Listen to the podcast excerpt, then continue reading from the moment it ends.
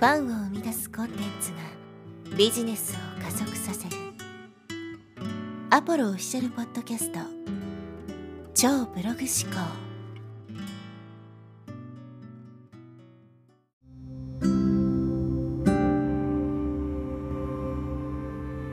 はい、えー、こんにちは、ポロです、えー、今日はですね、ミッションを持てという話をしていきます。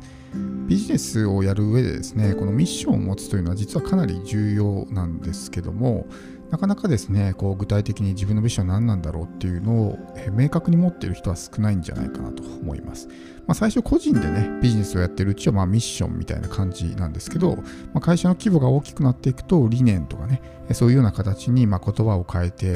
ー、なっていくわけですけど、実はですね、まあ、こういろんなこう本を読んでいくとね、このミッションを持っている会社こそが実は長きにわたり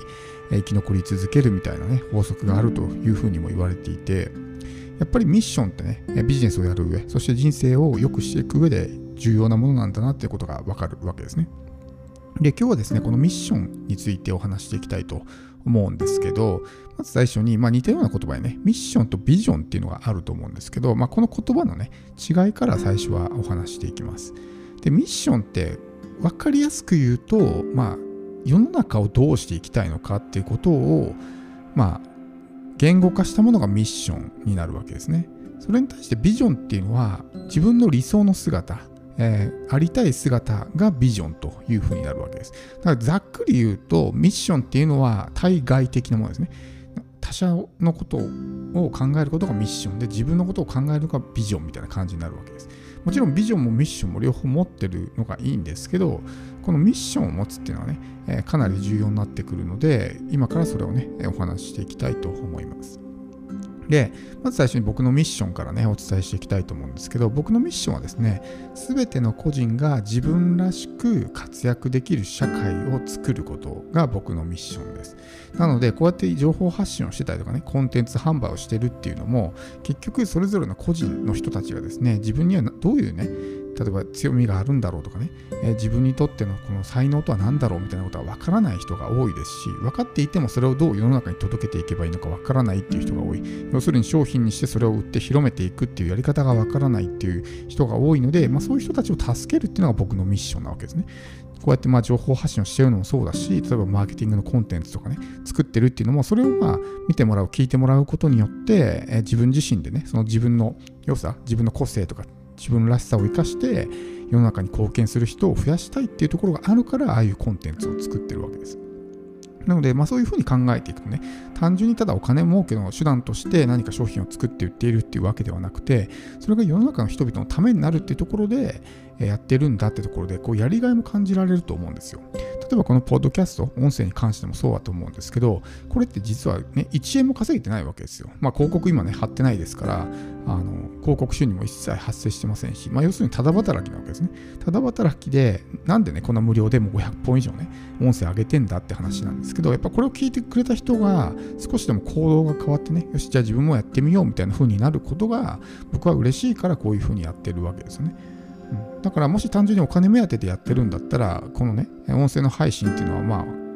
大半はこう無駄な時間に終わってしまうってことです。もちろんここでファンになってくれて、その後僕の商品買ってくれる人も、ね、一定数は出てくるとは思うんですけど、でもこの行為自体は1円のお金も生んでないわけです。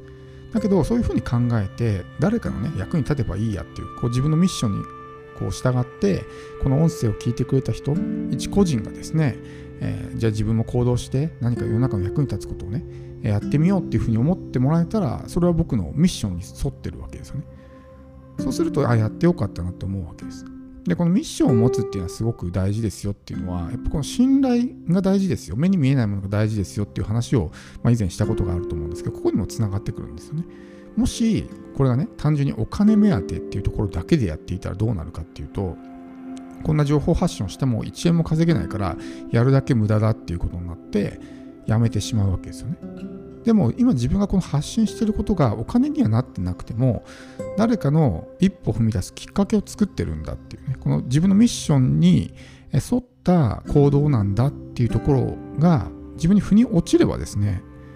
全然やっていけるわけですよだってこうお金にはなってないけどそれが相手にねプラスの影響を与えてるんだってことが自分自身が感じることができればやってよかったなと思えるし、ね、やってて楽しいわけですよ。ミッションに沿ってる。自分が実現したい世界を作っていってるわけだから決して無駄だなんていうふうに思わないわけです。でもこのミッションっていうものがないとやっぱりどうしてもねお金っていうとこになっちゃうわけですよ。お金お金って。お金っていうふうになるとやっぱり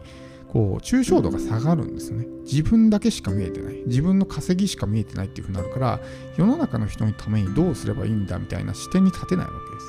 やっぱ個人一個人の視点までこう低くなってしまうのでお金っていう視点にしてしまうと下がっちゃうわけです。けど、このミッションっていう視点、最初にミッションっていうのは対外的なものですよっていうね、社会にどう役に立っていくのかみたいな話ですよって話をしたと思うんですけど、ミッションを持つことによって、この視点が上がるわけですね。抽象度が上がって、より広い広い視野で世の中を見ることができる。他人のことを考えたりとか、他人のことを思いやったりとか、そういうことができるようになるっていうことですね。なのでミッションっていうのは持ってた方がいいんですよ。そういうふうに考える人の方がやっぱりうまくいくので、こうね、自分の儲け儲けばっかりのことを考えてる人っていうのはどうしてもどっかにね、ボロが出てしまったりとか、お金が稼げない時にもう辛くなって続けられなくなったりってあると思うんですけど、こういうミッションを持ってる人っていうのはね、仮にお金が稼げていなかったとしても、そこにやりがいを感じることができるわけです。それってやっぱりね、全ての仕事において同じことは言えると思うんですよ。例えば今あなたがサラリーマンとして働いていて、どっかの会社でね、一、まあ、こう事務員みたいな感じで働いていたとしてもですね、それが誰かの役に立ってるんだっていうこう意識をね自分が持つことができたらああやってよかったなっていうふうにね思えると思うんです。やりがいを感じられると思うんですね。自分の行為一つがこれ誰かをね喜ばせてるんだとかね誰かの役に立ってるんだって誰かを助けてるんだっていうふうに思うことができればそのお金っていうものをもっと超越したですね、えー、そういうまあ、あの意識をね持つことができるようになるわけです。もちろんこのネットビジネスっていうところにおいてもですね例えばアフィリエイトとかって、ね、え、まあ、人の商品紹介して自分がそのマージンをもらって儲けるみたいなビジネスじゃないですか。で、お金っていうところだけを考えると、ね、商品売れた売れなかったとかね、儲かった儲からなかったっていう視点になると思うんですけど、じゃああれをですね、どういうふうに考えるかっていうと、自分の仕事は世の中にある、ね、たくさんの良い商品をより多くの人に知ってもらって、その価値を理解してもらって、ねえー人必要としている人々に届けるのが自分のミッションですっていうふうに考えたらあのアフィリエイトっていうビジネスにもすごくやりがいとかねこう感じられると思うんですよ。でもそこを持たずにやると単純にただ自分のねお金儲けの手段として、ね、なんかこうよくわかんない商品をとにかく紹介しまくるみたいな風になっちゃうわけですよね。そこってやっぱでも仕事の向き合い方が違うじゃないですか。同じアフィリエイトっていう